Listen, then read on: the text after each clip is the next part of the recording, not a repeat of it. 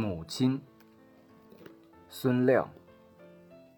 还记得第一次的印象，两只小手懒散在你的肩上。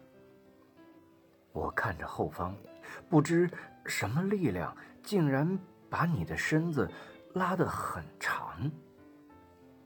后来，你指着那睁不开眼的地方说：“是阳光。”以后的路，要紧跟他去远航。我远航了，你却留在故乡。